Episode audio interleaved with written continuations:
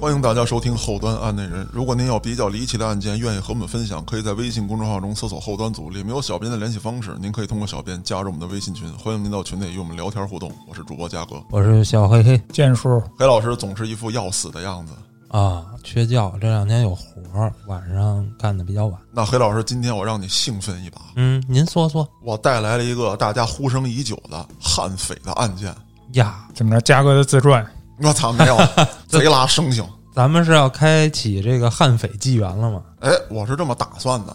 嗯，我呢收集了很多这样的案件，形成了一个系列。但是收集完这些案件之后啊，我突然觉得这些案件都叫他们悍匪，有点夸他们了。怎么讲？有些人啊，就是这个犯罪分子啊，到达不了那个级别。对他只是比较凶残，嗯比方说呢，这个持枪抢劫呀、嗯，爆炸案啊，但是呢，针对的基本上都是这个平民百姓。那对于嘉哥来说，这个悍匪的标准是什么呀？我觉得悍匪的标准应该是一个什么样的概念呢？第一啊，这个人他一定要有一定的作战能力，啊、我记得原来我讲这个黑恶势力的时候，有一集这帮人在山里头啊作战，这些人呢比较悍啊，又很匪，哦，我明白嘉哥意思，就是说你不能光凶哎，啊，你得身上真有点本事没错儿。啊。那今天拿出来这个人啊，他除了凶狠之外啊，他的特点呢是极其冷静。那对于悍匪这个定义，我刚才说了一条，就是说你手上得有活儿。嗯虽然说这个活儿没用在这个正途上，但是不能是一般人。你说我拿两梭子咣咣咣冲天突突，六百多发子弹，啥也没干着，嗯净听响了，那您啥也不是。哦，那不是叫悍匪，哎对那叫啥？嗯嘚儿对对对对对，啊，再有一个就是你做的案子本身嗯啊，得有一定的特殊性。你比方说，像原来聊的这个黑恶势力系列、帮派火拼这种的，嗯还有一个呢就是进行大规模的这个杀伤性活动的，小打小闹的，咱们就不放在这个系列案里面了。那我估计这个纪元不会太长吧？不会啊，嗯因为我筛选甄别了很多人。我估计这回就不光是国内的了吧？你要是说哎，对对对，啊、长一点儿，当然了，咱们还是先从国内聊起。嗯本来做黑恶势力这个系列呢，我也是想从国内一直聊到国外，哦， 但是没机会。太多了是吧？好多听众说了，说这个嘉哥你得讲讲我们家这儿，我们这儿有一谁谁谁，嗯真是那个，是。然后我就聊不完了。那您算算吧，这个全国好像城市嗯，几千个吧？反正咱数不过来，一线城市、二线城市，嗯什么地级市、县级市这玩意啊儿加上嘉哥上回聊的村儿里的还有呢，啊。那咱们这么着，今天啊正八经的开启一个新的纪元，悍匪？咱但愿能聊到国外 去，我问哦尽题力不。大，问题不大啊啊！悍匪这东西就是，真是说能记入史册的，哎，掰着手指头数，不是特别多。哎，对，那好，咱们正式开始。今天这系列一上来，咱就先讲一个公安部的 A 级通缉犯。哎呦，这人呢叫周克华，一听这名字啊，大家上网一搜，能找到好多关于他的信息。怎么有点耳熟？我一听这名字就熟，应该是看过相关报道。对，是不是不久远呀、这个事儿，这个事儿不太久远，呃，结案的时候呢是一几年的时候。那咱们往下说啊，周克华，男，汉族，重庆市沙坪坝区井口镇二塘村的人，文化程度呢是初中，办过多起抢劫杀人案。那咱们现在就先历数一下他的罪行。嗯，二零零四年的四月二十二日，在重庆某酒店的出纳和会计去这个银行取钱，被打死了，抢走了七万多元现金。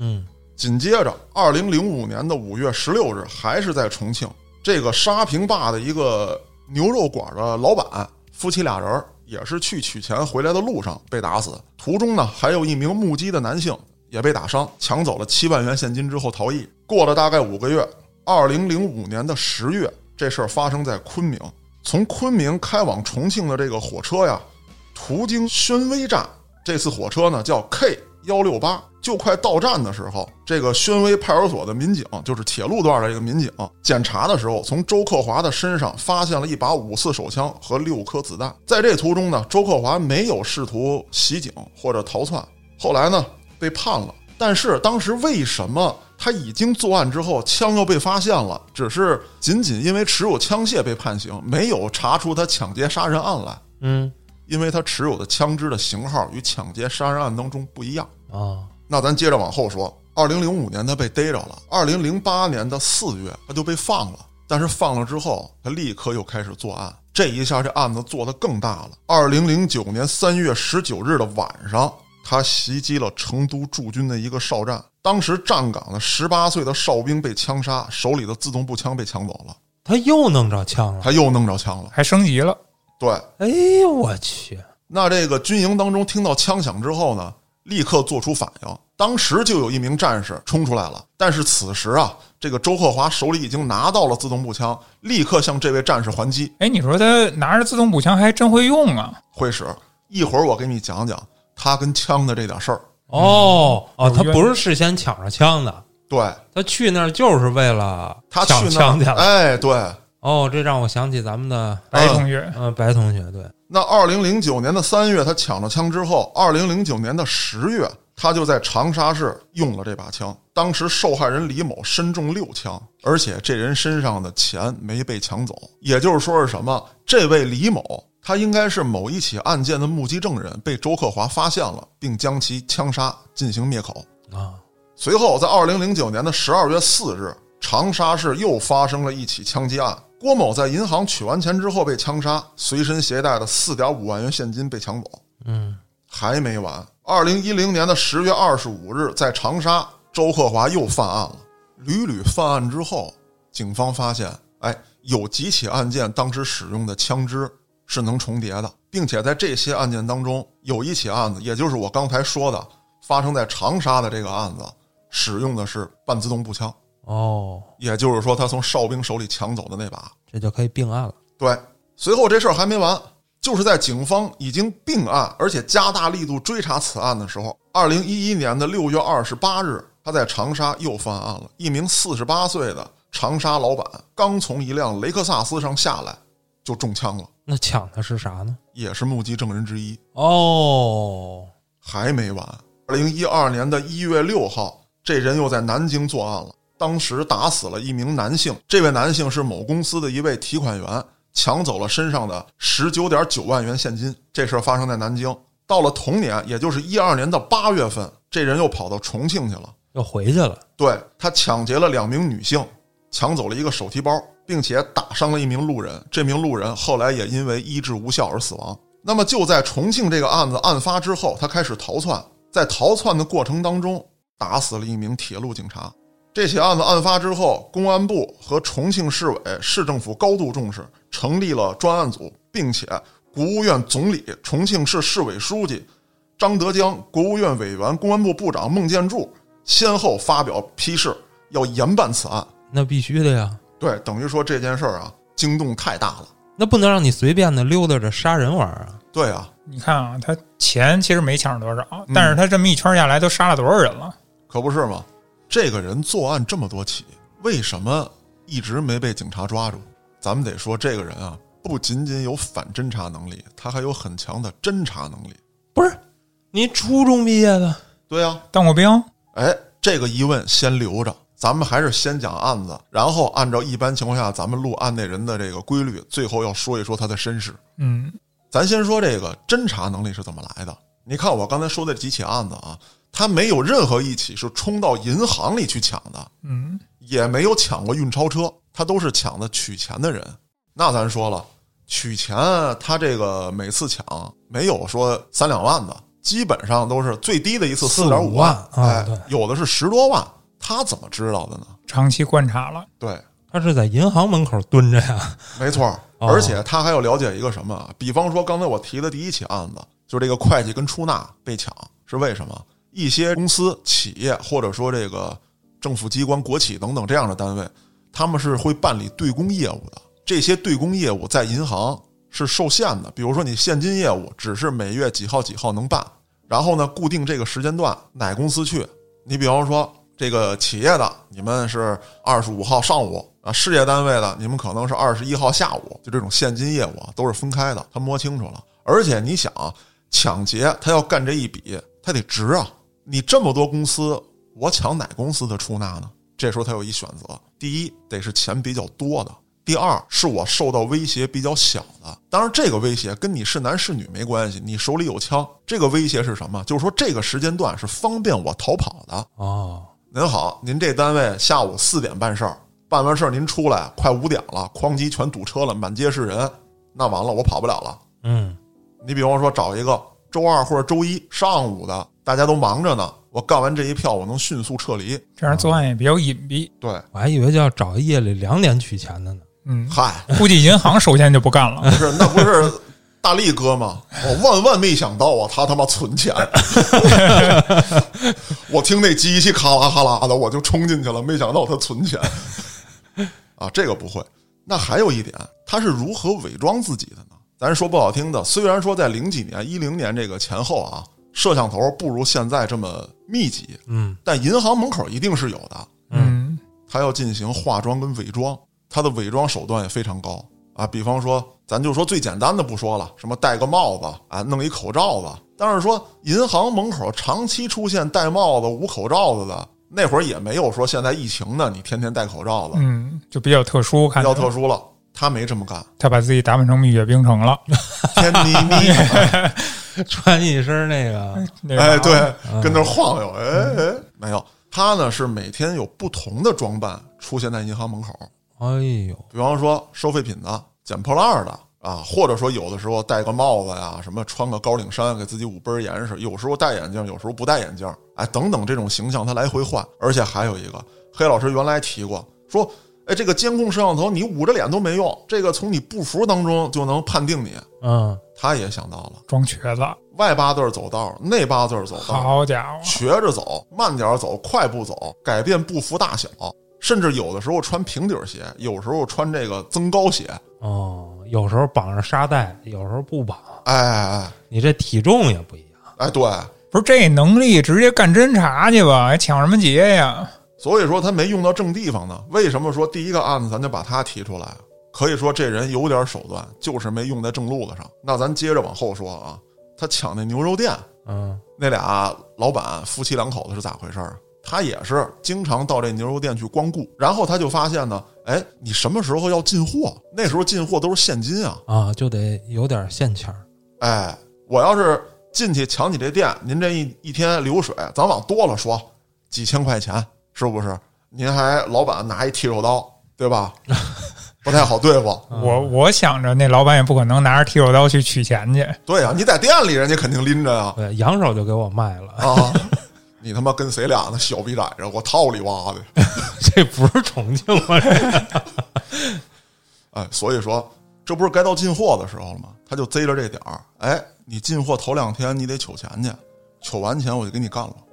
嗯，还有咱说的他杀人灭口的这几位，要不说他做事儿贼小心，他怎么知道有目击证人，而且还能找着人家？他是发现自己有一些地方没有做周全，他就打算一劳永逸地解决这个问题。其实有的时候啊，那些目击证人并不一定能为警方提供什么特别有效的信息，但是他不允许自己犯这样的错误啊，可以说是手段极其凶残。只要我觉得你威胁到我的安全，我就一定干掉你。啊，就是说他作案后没准他自己还复个盘，对他每次作案之后都会复盘。那这个事儿，警方是怎么知道的呢？就是刚才我说的，发生在二零一二年八月的时候，他不是抢劫了两位女性吗？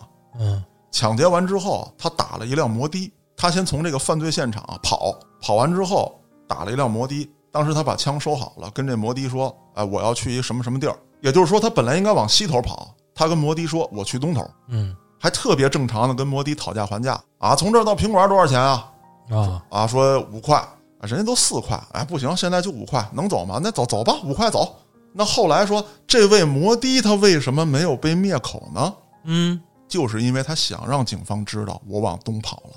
嗯如果说他这件事儿没做全，或者说这期间有一些小小的失误，他也会干掉这位摩的司机。其实摩的司机是个烟雾弹嘛。对，那当时警方就想了，哦，监控上发现你坐摩托车跑了，那你说这个开摩托车的会不会是你同伙呢？嗯很有可能吧？那警方肯定要找开摩托车这人。嗯，一看这摩托车呃牌照什么的都有天天搁这趴活儿啊，天天搁这趴活，砰叽就给逮了。嗯，那没用啊。逮了之后，对呀、烟雾弹嘛，提供线索，他往东边去了。当时是怎么怎么一回事儿？嗯一说说看见枪了吗？没看见枪，就看他拎着一个女士的包，然后下了我这车之后，他又往长途汽车站去了。警方一看，哎，没上长途汽车呀、监控里既没有，然后也没有他购票的这个凭证什么之类的都没有。啊，线索就断这儿了。对，所以说这个人啊有极强的侦查能力。那再说了，他为什么要在当时选择这个地方的摩的？因为当时城里啊有很多开摩的的，那这个地方开摩的的人是什么呀？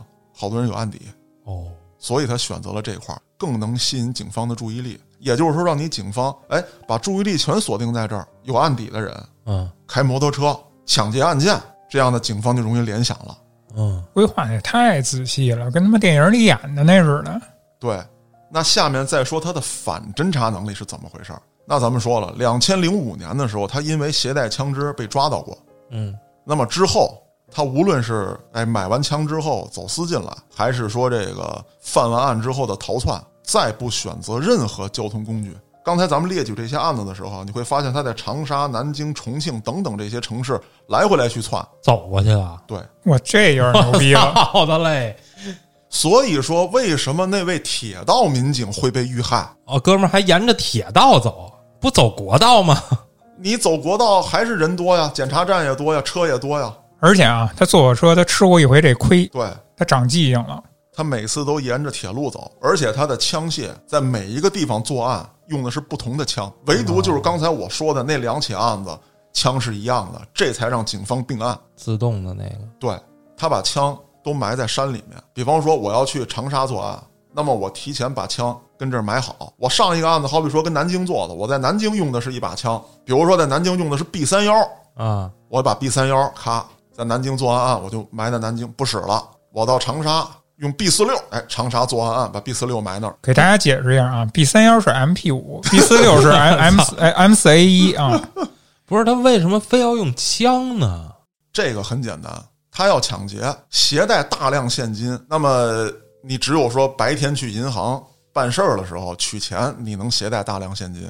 晚上的时候抢，那我得抢多少？能抢个十万啊？身上万八千的，出去玩差不多了吧？在零几年、一零年前后，他得作案更多的次数。那好，你在白天抢劫，你就得速战速决。啊，你拿把刀，人要跟你支蹦呢，对吧？这个枪啊，还是有一定的震慑作用的。你想，咱们也看过好多新闻，就是一些财务人员嗯遇到抢劫、持刀抢劫犯的时候，他真有跟你搏斗的，对啊一拉一扯的，你甭管受不受伤什么的，这确实时间就拖出来了。关键呀，真开呀，真开，嗯，这多容易被人发现呀！嗯。但是有一点啊，他乔装打扮，然后开枪之后，我觉得啊，咱们作为老百姓来讲，都有一颗正义之心。我看那儿有人，咱说持刀抢劫，最起码我敢高喊一声，嗯，我说抓坏人。嘉哥敢上，哎，对，我至少我抄个棍子，我敢上去帮衬一把，哎是对吧？嘉哥是大铁链子，直接抡人脑袋上，你 你说然 后然后自己就进去了。对， 你说你持刀，你突然追向我，那我跑，对不对？嗯咱们拉扯呀。但是你他妈持枪，我操，我真怂了呀！我也怂。嗯，说不好听的，我觉得，呃，应该大多数人可能胆量比我还小一点儿，那大那就更得怂了，是吧？是这个不敢拿大铁链子上去抡脑袋 哎，。对啊，我操！尤其是在网上有一个，就是现在被辟谣了，说什么七步以外是枪快，七步以内是刀快，嗨，这都扯淡，几步之内都是枪快，我操！对，而且也得看谁使这刀啊。啊，对，不，人说那个七步以内，你刀是快，你捅着，但是你也死了。这反正你怎么着，你也别跟拿枪的这个过不去，这玩意儿你跑也没用，对吧？你说我嚷嚷一嗓子，那儿有坏人，然后我挺鸡贼，我跑了，人在后头，砰！操！真想崩你啊，这跟你跑还是趴着，哎，没什么区别。对， 总结来说就是俩字儿：效率。没错，而且他绝不多开一枪，嗯，听到这儿啊，有人以为他是神枪手或者怎么着的，其实不是，他都是很近距离的爆头，哦，或者说打你这个后心啊、前心这个位置，啊，很近距离的。他不是什么神枪手，开完枪，趁路上所有人都愣住的时候，啊，拿起钱跑。那个时候说不好听的，除非摄像头能盯着你，知道你往哪儿跑。当时街上所有人都傻了，警方在问他往哪儿跑的，有说往东跑，有说往西跑的，说乱了，因为那时候人是傻的，是懵的。嗯，那再向黑老师解释，他为什么要在大白天抢劫？刚才说了啊，是因为抢的多。他为什么要抢这么多呢？多嘛，就是在他的设计里面啊，嗯，肯定比晚上抢的多，因为他啊是抢的都是刚取完钱的对人。，嗯而且啊，你想一下，零几年的时候，那会儿咱们这边至少有那个，咱们买房，嗯，买房你其实那一套房下来才也不到也十万左右，咱们首钢那房。所以那时候这个几万块钱还挺当钱的。零几年十万左右，你自己员工买吧，就是咱首钢那个房啊，那个、啊那个自己内部转那个钱，其实十万左右的话也挺值钱的了呀。就是说，啊、因为最早的时候首钢那房自己买才几万块钱，对呀、所以啊你这四五万不少了。嗯，确实不少啊。包括还有一笔抢了十九万多呢，哦哦，这个钱数不少。他需要这么多钱干嘛呢？哦干嘛呢？他包养了个人，包啊了个小姐包小姐，啊。包邮也是卡片儿，他所包养的这位女性呢，咱们待会儿再说。哦，先说说他抢完这钱之后，他都过什么样的日子？刚才聊到这个反侦查还没聊完，嗯，说到藏枪了。他住哪儿呢？他跟他包养的这位女性啊，有一个小的出租房，嗯，但是平时他不怎么去。啊他平时住哪儿呢？他住在山里，住在公墓。哦，警方当时发现他行踪进行搜查的时候，在山里发现过他的营地。烤耳一木唠嗑呢，哎，对，在墓地搜附近的人，啊陪我聊聊。我操！那么呢，他在山里面啊，其实还不止一处营地，嗯有的是天然山洞，嗯，有的是帐篷。有的带杯哎，对，起出来自己躺进去是吧？我操，没有。啊，他选择这些地方啊都是因为人烟稀少，而且他的衣服就是说一次作案吧，只穿这一回，呵，绝对不再穿了。他的服装有的是从店里购买的，有的是什么啊？原来在这个工地门口经常有卖这个旧衣服的， 嗯，哦，他买的是这些一块钱一包，哎对一一包过分了，一块钱一件件儿儿啊啊。啊，估计跟埋枪的地儿，他就藏了多少套了。啊，咱之前那沃尔玛后边儿之前早市儿啊还是什嗯嗯么，嗯那几块钱一件儿的啊，对，啊，有这样的衣服很多啊。这些衣服呢，有的他销毁了，有的呢就搁在他这营地里面铺一铺啊，当褥子使嗯啊。营地也很简陋，那所以聊到这儿啊，你看这个人他抢完钱之后，他没有进行挥霍，那你说他抢这钱干嘛？你老老实实打工，你租一房也能有吃有喝的呀。不给包小姐了吗？哎，对啊，嗯，那你包小姐之后，你也不怎么跟她住，对呀、图啥呢？这就要说一说啊，他的原生态家庭。那刚才我说了，按照以往做案内人的这个惯例，嗯咱们得聊一聊他的这个背景，他是怎么回事呢？周克华出生于一九七零年的二月六日，那么一九七零年的二月六日啊，正好是那年的大年初一。啊，哎，其实呢，说这个孩子出生呢，对于周克华的父母来说啊，还挺喜庆，嗯过大年嗯是吧？生孩子挺好。周克华这个原生家庭啊，呃，也不能叫有问题吧，但是说呢，确实挺坎坷。他父亲是位知青啊，就留在当地这村儿里了。啊，很多知青返乡了，他为什么没能返乡？娶他妈了呗。对了，嗯而且他妈呢，当时还是一位，哎，离过婚、带着两个孩子的女性哦，那他是弟弟，啊，对，他是家里的小弟弟。那组成这样的家庭之后呢，这个周克华慢慢长大啊，他就发现，哎呦，我本来可以不出生在这个地方的，太穷了。我本来是大城市的人，哎，对，这样的话呢，再加上他的这个家里头是有两个哥哥姐姐，嗯是吧？他小弟弟，然后村儿里嘛会串一些闲话之类的，怎么说的呢？就说，哎，你看一知识青年，怎么就娶了一个离婚带孩子的女性呢？是啊，啊，就对他爸爸有点流言蜚语。哦，啊，说这个当时小青年没见过女的，然后这俩人啊，这个这离婚女性啊，风韵犹存呐、俩人就不好听的话就来了是啊，勾搭成奸也好，什么也好吧，啊，成什么奸？人家不是哎，对，其实正八经搞对象嘛，对啊吧？嗯结婚人家也也没干什么别的事情，嗯但是这事儿一传，就觉得门不当户不对的。啊，知识青年岁数又小，这边离婚女性是是是农村的，那当时来讲，那个陈旧思想就是你一个农村的离婚带孩子的女性，你嫁当地村民你都嫁不出去，肯定得嫁那个穷光蛋，要不就是说这个，哎，身体有点残疾的，嗯这是按照不好的这种固有思想来说，就是是差点意思，总之就是对他这个幼小的心灵吧留下伤害了。有一点儿，他就是不平衡。哎，对，就是不平衡。但是呢，周克华在小时候啊还是比较努力的嗯啊，他跟他爸呢就是干这个挖沙子这活儿。哦就是当时他们家那边有那个江水啊，就嘉陵江打他们家那儿路过哦啊，就每年就是汛期之后，他们都会去这个刨沙子挣点钱。周克华跟他父亲啊，这俩人都是不好说话嗯就是不言不语的，啊一块儿挖沙的这些，你说河工也好，临时工也罢啊，大家一边干着活啊，唱着号吧，闲暇之日呢，干完活中午吃饭的时候侃会儿大山，扯点闲篇儿，都聚在一起。就这爷俩啊不跟别人说话，该干活干活也挺卖力气，干完活呢，爷俩踏踏实实了。跟那儿吃饭，爷俩之间也不交流说话。是就冲做这案子，就觉得这人就不是那种呜呜喳喳的性格。哎，对。那么慢慢的呢，这个挖沙的这事儿啊，是大概发生在上世纪九十年代。这一挖呢，爷俩就挖了十年。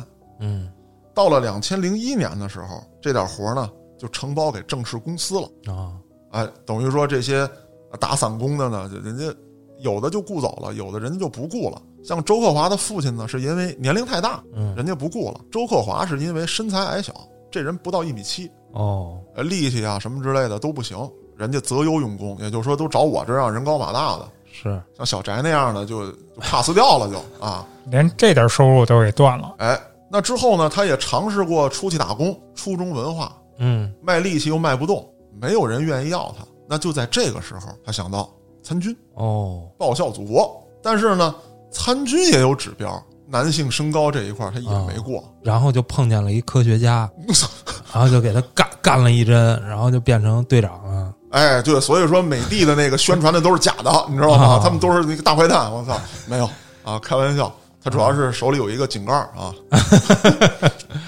哎，开玩笑啊。那之后呢，他一直就心里很不舒服嗯，啊，就觉得怎么社会都抛弃我了呢？是啊，啊。后来到了两千零五年的时候，他与枪结缘了。其实这孩子打心里啊，还是挺崇拜这个军人的。嗯就在他们老家这一块子，那军人就是很有威望的。嗯再一个，他喜欢枪，最大的梦想就是摸枪。小时候跟他一块玩的这些村里的孩子就发现啊，哎，他与众不同，嗯，崩弓子打啊得特别准我刚想说，就爱玩弹弓嘛。啊，爱玩弹弓子，嗯还有什么呢？抓鱼。再一个，这孩子啊喜欢点火，啊，哎，就是火光啊、响声啊、崩东西啊，就是痴迷一般。我尿炕怎么了？我操，我玩火怎么 了？我就尿炕了呗。对呀、特别痴迷。你比方说那会儿他们小孩儿逮这个河里这个当地叫沙蟹，嗯，一种不太大点儿的小螃蟹。那帮孩子呢都是洗吧洗吧之后啊生吃，嚯，哎，他就得生堆火烤一烤。烤完之后呢，不一定多好吃，孩子们也想不到说熟了之后这个弄点儿消除点儿细菌什么之类的，他嗯也想不到，哎，他就爱生堆火，而且呢，有的时候他用家里偷来的火柴，有的时候这孩子呢打火啊，嗯类似于这个咱们现在来说就是镁条吧那种东西，啊啊啊！滑，有的时候用白磷，他懂这个哦，野外求生，啊。后来呢，还特别喜欢这个包炮里的这个药。嗯那时候说过年放炮，咱们原来也在节目里聊过，嗯放个小鞭儿都拆喽，一个一个放，可心疼了。嗯，他当时呢就把这个炮，包括人家放完之后那臭鸟儿，他都捡起来收集，就自己研究怎么能弄出啪啪啪来。嚯，但是因为材料有限，他又只是初中生啊，啊他他他不都不太懂这些东西可能跟你书友可能是以前也看清兵器啊，对对对， 他那儿可能没那个书，他们那儿可能就是青玉米什么的啊。啊，那当然了，这就联想到我自己了啊，我原来也干过这种二逼事儿啊弄啪啪啪，啊，还好被老刘及时制止，一顿暴打之后让我走上正途啊。嗨，转回头来说他，那么到了两千年的时候，这人呢，说不好听的三十而立了，嗯在社会上经历这么多，比较坎坷，当兵也没当成，打工也到处都不要。啊，主要包不起小姐，哎，对，就在这节骨眼儿上，他认识一老头儿。姓郭， 操，河里有把枪是吧？河里老把枪给他了，操，破案了！我操，原来这事儿是这么听的啊！啊嗯还不是，这老头儿啊有把猎枪。啊，当时呢，这个老头儿是另外一个村儿的，反正以什么契机吧，老头儿扛着枪，他就过去套近乎去了。哦，老头儿就带他山上啊啪啪啪去了，哎，开了两枪，这一搂枪，哎呦，这劲儿可就上来了，喜欢不行了，嗯说大爷您把这枪卖给我行吗？我砸锅卖铁，我要买这把枪。大爷跟他说了，说真不行啊，这违法呀，说我这个本身也是要上交了，嗯现在国家正在收缴这个。当时我有这把枪，那是有正规手续的，但是现在随着这个法律要求，这些东西该上交得上交。嗯我也是因为最后了，我再跟我这老伙计告个别，哦，哎，你喜欢呢？今儿我带着你，咱爷俩也算有缘分。你再放两枪，按理来说，我今天带着你放枪也违法了。嗯咱俩就你不言语我不言语就完了。哎，我觉得这大爷凶多吉少了。你听我讲啊，这大爷到后来呢，确实是没惹杀身之祸，但是也找了个麻烦。什么麻烦呢？周克华这小子就惦记上这把枪了。偷了哎，啊，把这枪偷了之后啊，他就压抑不住心中的喜悦，嗯偷了枪又有点子弹，他就放去了。他呢是晚上出去放的枪，嗯他本以为晚上我在这大山里面没有人，我搂两枪能咋的？嗯哎，没成想人家巡山的听见了，晚上更安静。哎，人报警了，警察就满山寻找他的行踪啊，啊说逮着他之后给他押解给给了，嗨，那我猜他是不是当场就把枪处理了？没有啊，哦，不舍得，不舍得，而且当时啊，他拿着这把枪之后，就已经到什么程度了？就是说，压抑这么多年的这些东西，因为这把枪奔放了。哦，当时警察抓他的时候，他还向警察鸣枪示警。呼，他当时就想，我哐这边一响，哎，你们警察一害怕，我就咔就跑了。但是人家当时这个巡山的报案的时候，就说听见枪响了。啊，那肯定是刑警，啊， 对，人家巡山的听得出来哪个是炮仗响，哪个是枪响。啊，因为他们那儿打猎嘛，哎，对，这边哐，你这扑通一声的鸣枪示警，人家那边啪一声，啊呵，这俩家伙有差距了。啊，不是一水平。然后这周克华一琢磨，大哥你真是那个呀，我这不行，我操，我他妈撩吧，啊，您那能连发主要是，哎。再有一个，您说您撩，您倒把枪撇了啊，那么不舍得哈、不舍得，抱着枪撩。咱说实在的，就是说你拿着枪被警察抓住，可就跟你那儿放两枪，然后束手就擒概念不一样了。嗯这事儿呢判了他几年，但是我觉得这里面啊也是有警方疏忽的地方。嗯咱们刚才说了，他买枪被扣那事儿是之后，那么他买枪被扣之前就有一起与枪械有关的案件了，嗯，他那是第二次私藏枪支了。不会不联网啊那会儿案底不会啊，像这种事儿，我觉得就算不联网，也应该有一定的归档，嗯，对吧？其实应该提起警方的注意，最起码第二次，哎，要注意这个人。那当然了，咱们依据法律，你也不能说人家确实也没持枪杀人、抢劫，你不能说给人圈起来一辈子，有法律要求。但是这种人是不是应该，咱们说给他标个星号，对啊，注意起来？你就说那会儿没网，嗯你抓着他以后，嗯，对吧？你肯定要到原户籍去调查嘛，对啊。按理说应该能查着，再有一个，他后来被发现的时候，他买的是五四手枪啊，那是制式武器啊。最起码来讲，你买这把枪，咱说可能是源头是走私的，在境外你不好查。你买枪的用途是什么？那这肯定得刨根问底儿啊！嗯，你不能跟警察说一句“我收藏，我喜欢”，我操，那也不行啊！那你就这么说，可能他也没招儿，反正就可能啊就给对你那倒关也安定是去了吧？啊，对对对。 那这个人啊，你别看他文化水平不高，但是呢，除了喜欢枪之外啊，他还挺爱看书。别看这人文化水平不高，啊，哎，但是呢，有喜欢阅读的这个好习惯。尤其是轻兵器杂志呗，嗯我操，你又说我呢呗？啊，他没有。当然了，跟我也很像啊。嗯他看什么呢？这个三国呀、《隋唐演义》呀、哦《水浒传》呀，哎好，好看这个啊，你就总想着说有一天我驰骋疆场干一番事业啊，大杀四方，温酒斩个华雄什么之类的。好家伙，后来在上世纪八十年代啊，也就是说这孩子十来岁的时候，这不是少林寺热映吗？嗯他呢就迷上这个了，跟家里头那个树上啊捆好了那麻绳子，跟那儿嘿哈嘿，不是那你得上山呐，你 他不就跟电视里学吗？那那李不好连杰使吗对啊，李连杰做啥动作他做啥动作，那 李连杰什刹海的，那对啊。哎甭管怎么着，他把身体给锻炼了。那之后呢，他在这个村里头呢还经常跟人犯个梗，哦觉得自己会五不超，平时性格又孤僻不爱说话，再加上刚才我介绍了村里老有这个碎嘴子说他们家这点事儿，他就跟人干。后来他发现啊，自己这个身形真不是那个呀嗯啊！说是这个老张他们家这三小子，操他妈的，套里哇的，那家伙铁匠抡大锤哦，啊，那嘎嘎有劲呐！两米好几哦啊，我一米俩几我跳起来打他膝盖，啊，他他妈蹲下抽我大嘴巴，嗯，我对真干不过呀！嗯他就想我操他妈的，我有这枪，我就长我这小逼崽子，我咔我就崩了你。好家伙，嗯，就老有这种想法。一九九三年，周克华去武汉打工的时候，就发生了一起哎与枪有关的事情。他自己啊通过打工学习，他在一工厂上班，偷人家个钢管啊，弄个弹簧啊，弄点火药啊，他就开始跟家造枪，那没造出来呗。你这没造出来啊？你结缘不是两千年的事儿吗？对，啊，他也没造出来。但是当时呢，有工友举报他，嗯，这个厂子里面这个就是咱们说这保卫科打幺二三四五吧。啊，没有我啊，怀疑我我隔壁造枪，我操！ 厂子这保卫科呢，就带着这个驻场的民警就去了，啊把这点儿破玩意儿给他缴获了，图纸给他当时就撕碎嚷他脸上了，啊说你长照这个他妈能造出枪来吗？啊，啥也不是，是，他觉得自己受到了深深的侮辱。嗯啊那刚才咱们介绍了他的这个人物性格、家庭背景以及他对枪的痴迷，那该说小姐姐的事儿了 哎，就说到这儿了。黑老师，你爱听的，啊，他呢包养了这位小姐，这个女孩儿现在已经刑满释放了，她犯什么罪了？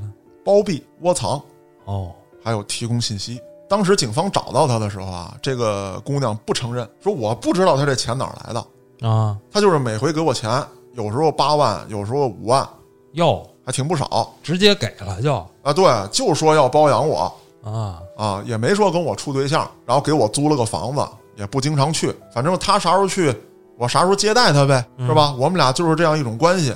你要说违法，那我只能承认这个。你们要说把这个定义为这个卖身啊、卖淫嫖娼的什么的，那咱根据法律来，是吧？我要跟她抢劫这事儿不知道。嗯而且这位女孩的照片，现在大家在网上也能找到，啊，能找到。就是当周克华案发之后，这位女友啊，所谓的这位女友暴露在公众的视线里面之后啊，她的什么 QQ 空间啊等等这些东西就被人给翻出来了。哦，现在网上能够找到她的照片，姑娘长得还挺漂亮。是啊，嗯，那你想啊，不好看，周克华何必花那么高的价钱呢？嗯，你包养我不好吗？我觉得不他，好。我觉得他本来就缺心眼儿。那咱们接着往下说，他是怎么找到这位女孩的？ 他们俩怎么结缘的呢？哎，简直是卡片了。也差不太多，但不是卡片儿。嗯，周克华呢，在一个按摩房认识了他。哦，确实是业内人，那周克华去按摩房到底干嘛去了？按摩吗？错了，他既不是按摩，也不是去寻求色情服务去了，我啊抢去了不是，他打探消息去了。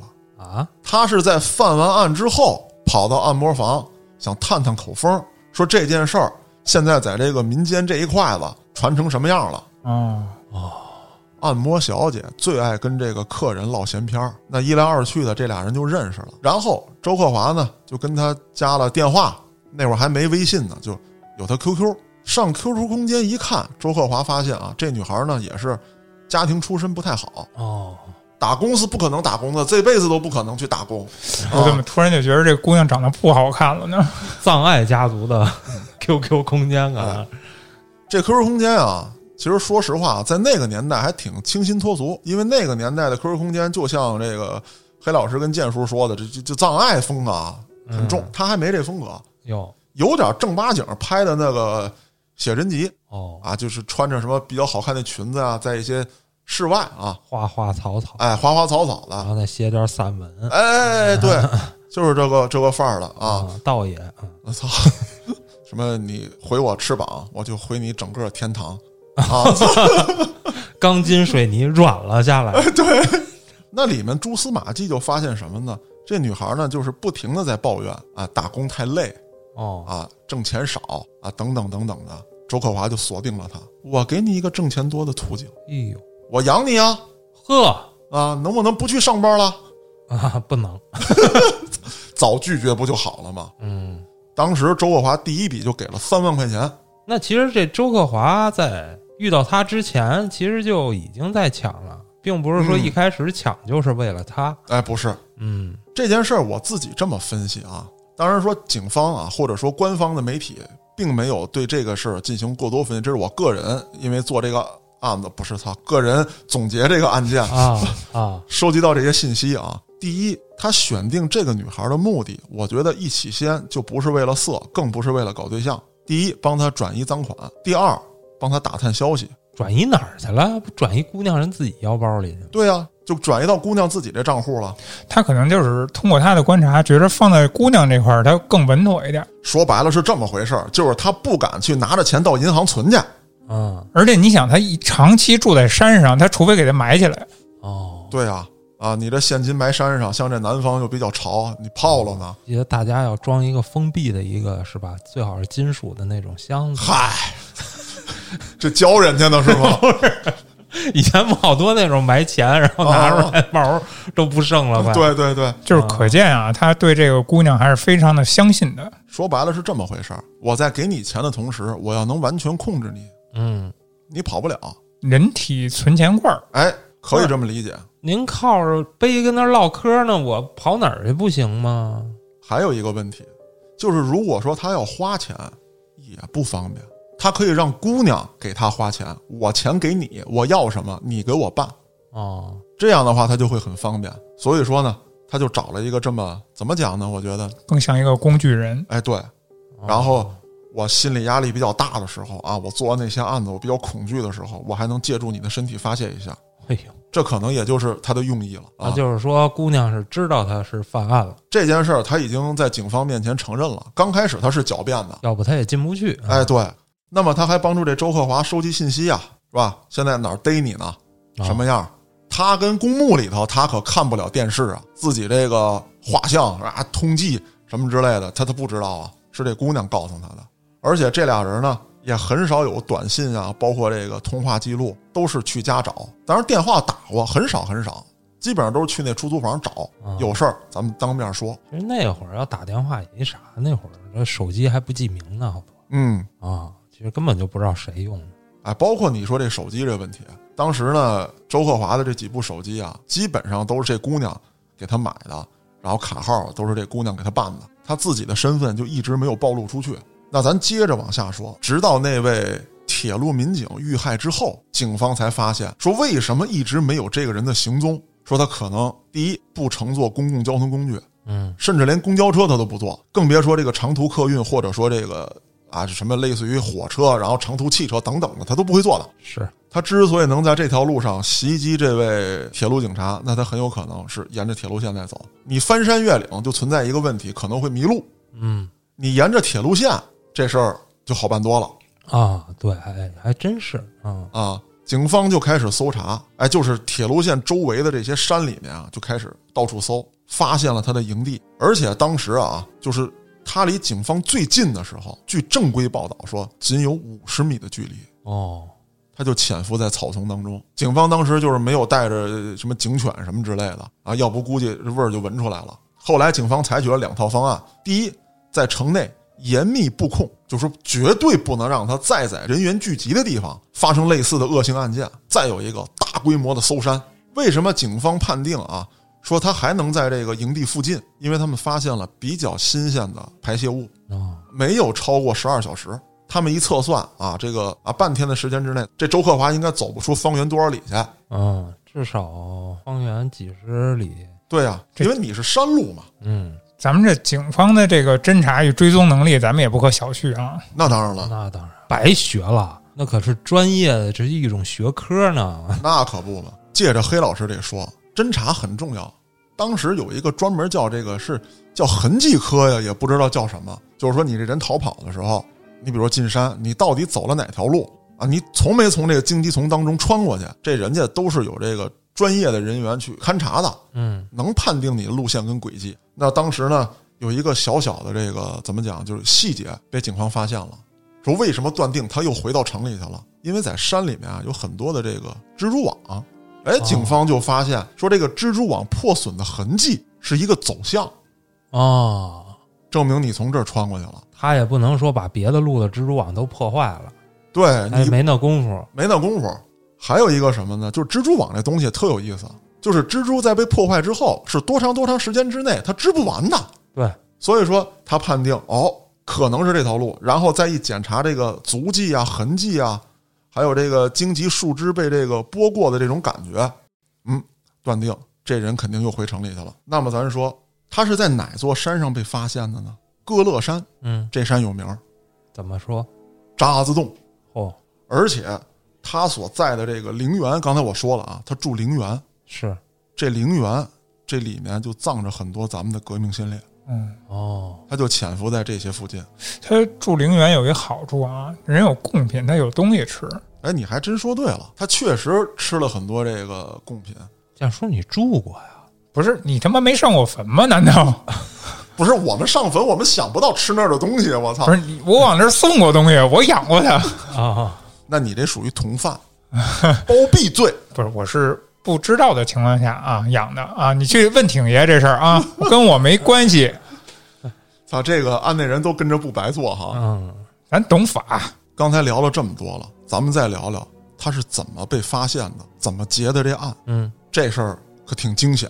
当时警方发现他的行踪了，说这个人啊，哎，出现在这个重庆市里面了，咱们准备跟踪他。当时是三名便衣就尾随着这个周克华，周克华当时呢就发现了这个便衣的存在，但是便衣觉得自己没暴露，哦，为什么会这样呢？按理来说，应该便衣的水平更高一筹啊。一般情况下啊，说这个犯罪分子发现自己被跟踪了之后啊，经常有什么回头、嗯加快脚步，嗯，他没有，他是什么呀？频频的望向这个街道两边的这个底商的这个大玻璃。哦，看反光，对，挺冷静的 啊，跟踪他的这个侦查员啊，就觉得他可能是嘖看橱窗里这陈设呢。对，啊，这有件衣裳，那有俩面包，嗯，是？吧？这有一黑老师，萌萌哒，哎呀，真好看。一会儿一看盯着姓氏良品看了半 天，那也合理。嗯，嗯他通过这反光就发现啊，哎，有人跟踪他，而且跟踪啊，一般情况下不会说，比方说啊，咱仨说这个跟踪一下挺爷，咱仨愣个杵子似的跟着聊聊天，仨人走一块儿，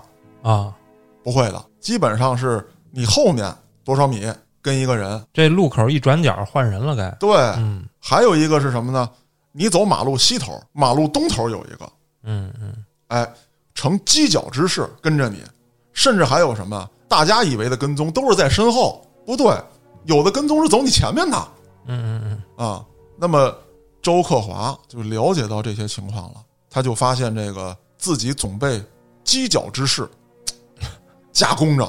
嗯，啊，后来呢，他就转角进了一个胡同，三名侦查员这个时候也有点犯嘀咕，说：“难道咱们漏了？按理说不应该啊。”但是这三个人还是没有交流啊，也没走一块儿去，依旧按照这个分着的这个布局进行前进。但此时周克华前面已经没有人了。啊，走到一个胡同拐角的时候，周克华立刻转身了，朝三名侦查员走了过来。你们不能转身，对，嗯，那这个时候周克华就从三名侦查员身边走过了。侦查员当时就想：我操，我们到底是追是不追？他们的任务就是跟着，是要抓获的。但是你但得是先观察他带没带枪之类的呀。但是说周克华的这个身份现在是否能锁定，不好说。还没确定啊，对，嫌疑人现在一切都叫嫌疑人，嗯本来想的是呢，擒住之后说审问，说是怎么怎么回事儿，但是来不及了。就在错失的这一瞬间，周克华掏枪了。哎呦，随身携带着呢，看到这一幕之后，还得说是这几名侦查员，那真的是反应迅速。一般人啊，就是非参加过军事训练的，他回身之后肯定是转身三百六十度冲的那个方向，他要去开枪的。嗯哎，抛开这个扇面儿，他不会去开枪。那么侦查员在他转身的那一瞬间，立刻避开了这个扇面儿，然后举枪还击。这个周克华当场被击毙。那这侦查员是避哪儿去了呢？这三个人在扇面正中呢卧倒，哦哦，趴下，对他肯定是要射击的话是照这个、啊这个举枪平面儿的对啊，对对对对这个高度上，正面的人卧倒，另外两位向两侧尽量宽的角度散过去，然后还 击。啊，还是交叉火力。就他一扭过头来，哎，找不着人了，嗯嗯，嗯，然后啪死了，死了。你想，你掏枪了，那我肯定就是还击啊。这个时候可就没有鸣枪示警什么之类的了啊，这就是一个突发情况，肯定要举枪还击。在这儿呢，多说一嘴，就是老刘呢也曾经遇到过这样的情况啊，啊，很危险。当时是这样，就是老刘跟这个孙大圣，就是他们第一次出去啊，这个持枪出去嗯啊。老刘那会儿还是个小生瓜蛋子，嗯出去办案，推着自行车，也是冒充成爷俩走这个小胡同里头，然后也是对方这个发现了，对方拿一大土喷子啊，当时突然一回身，老刘的第一反应是单膝跪地还击，但是这土喷子他不好躲了吧？是不好躲了啊啊，要不说这个孙大圣人家真是那个呢，啊经验丰富，这不推辆自行车吗？这个人呢，大概离老刘可能有个七八米的距离，或者说更近五六米的距离。按说这土喷的这个范围啊，老刘要是单膝跪地射击，他也得被打着。对呀、孙大圣当时觉得这人要回身的时候，就一把把这自行车推出去了，哦，然后孙大圣一轱辘，轱辘到一死角躲起来了。 拿老刘当盾了，然后这人当时呢，就是被一转身被这辆奔驰而来的这自行车吸引了， 哦一枪冲着自行车就搂过去了，哦，然后被老刘当时打中腿，就等于说就残在那儿了。这种土喷子他没法进行连发，对是，啊上一颗打一颗的，嗯，这人就被擒了。所以这样的情况确实很危险，就是在这样的情况之下，你不可能先鸣枪示警，说我是警察，咱举起手来，那来不及了。啊，这不给人一靶子吗？ 哎，对对对，这就啊真是狭路相逢勇者胜了。啊，对，就大概就是这么一个情况。哎，啊，那被击毙之后，本身按理说就应该结案了，嗯验明正身就完了。可是这个案子当时在网上又炒起了一段风波，嗯，哎，就很多网友疯传啊，被击毙的这个不是周克华，哦说死者呢是来自长沙的另一名便衣侦查员，啊，哎，比如说叫什么什么什么，叫黑羊，嗯，就当好，时网上疯传啊，嗯，因为这个案子结了之后啊，有一些新闻照片，但是没有正脸儿，是周克华躺在地上一个侧脸的照片，地上有血。然后呢，这个网友说呢，说跟通缉令上长得不一样啊，比如说这个死者人说了是来自长沙的这个民警黑羊。后来这个事儿就引起很大的轰动啊，就开始左查右查，人家最后长沙警方说了，我们这儿没有叫黑羊的这位警察，这这网上疯传。啊， 没有这回事儿。当时引起不小的恐慌，就以为说这个啊，警察草草结案，这位杀人狂魔还在四处流窜，不一定又在哪儿作案去了。嗯，当然，这个流言后来也是，哎，这个被打破了。被时间打破了， 啊，对，那为什么会有说这样的这个情况发生？就是说，哎，网友们误以为啊，当然可能有些人诚心啊，但我相信大部分人是误会了。那么为什么会有这样的误会？是确实死者的这个第一是侧脸嘛，嗯第二一些这个明显的外部特征啊，跟通缉令上的不一样。因为周克华他除了这个化妆之外啊，啊，他还甚至说有一些这个易容的手段。当然说这个易容只是一个形容词，比如改改胡子型儿，不仅仅是这些。啊，垫垫鼻子哎呀，不仅仅是这些，啊，他为了改变脸型，把自己的几颗牙给打掉了哎呦，啊，甚至说呢，这个诚心把鼻梁子打折之后让它长歪好家伙，哦这人工物理的手动的整容，啊，差不多。当然说他到底是用拳头打的、榔头砸的，还是怎么着的，这个无法再细致判决了啊。啊哦，，当然这种手段是有的啊，甚至当时在网上有人说啊，说我们看到这个尸检的这个照片了什么之类，人立马公安系统出来辟谣，说任何尸检的照片是不可能对外公开的。嗯，所以说这就是一个谣言。还有呢，就是网友找出来的那个照片，有的确实是当时周克华的，嗯，有的是别人的啊，就是那通缉令上那照片，啊，他就压根儿不是一个人。那咱续着这个案子说，周克华被击毙了，案件已经结了，唯独啊，就是这个幸存下来的，嗯其实就是当时。那位摩的司机就是与案件有关的，剩下的要不就是抢劫途中啊被近距离开枪射死，要不就是说你啊可能是目击证人，周克华杀人灭口，然后被枪杀。所以这个人啊，可以说是极度凶残，做事儿斩草除根，而且心思缜密。这又让我想到说，这个为什么国家现在对枪支限制这么严格？你想想，一个从小玩弹弓子打得准的人啊，然后他用各种途径去找寻枪支，嗯他都能犯下如此大案。如果说我们不加以管控，好比说我拿什么火药枪练，就大土喷子练，我拿气儿枪练，我真练准了，有一天我抢到一把枪，会造成什么样的危那害？不管制就不用抢枪了呀，那不更可怕吗？就是现在连这个什么就就玩具枪这这个都都不让使了嘛，对不对？因为有一些枪啊，确实经过改造之后能提升它的威力嗯啊，很可怕，危险这个东西。那么这个案子作为这次系列案当中的第一个，先给大家开个头。大家有什么想听的，有什么样想法，可以在评论区留言。嗯，还是那句话啊，悍匪这个系列，我但愿能讲到国外去。那肯定能，啊，黑老师，先别下这个定论啊，万一这个网友们又开始让我讲他们的家乡，我就不好控制了啊。 啊，那不一定，网友现在该开始给你列人名 了，你给我讲讲这个，会会的，会的，我一定会们家的。乡有一这个哎，对啊啊啊，啊，当然了，大家提了的话呢，我就尽量满足大家。我是主播嘉哥，咱们下个案子再见，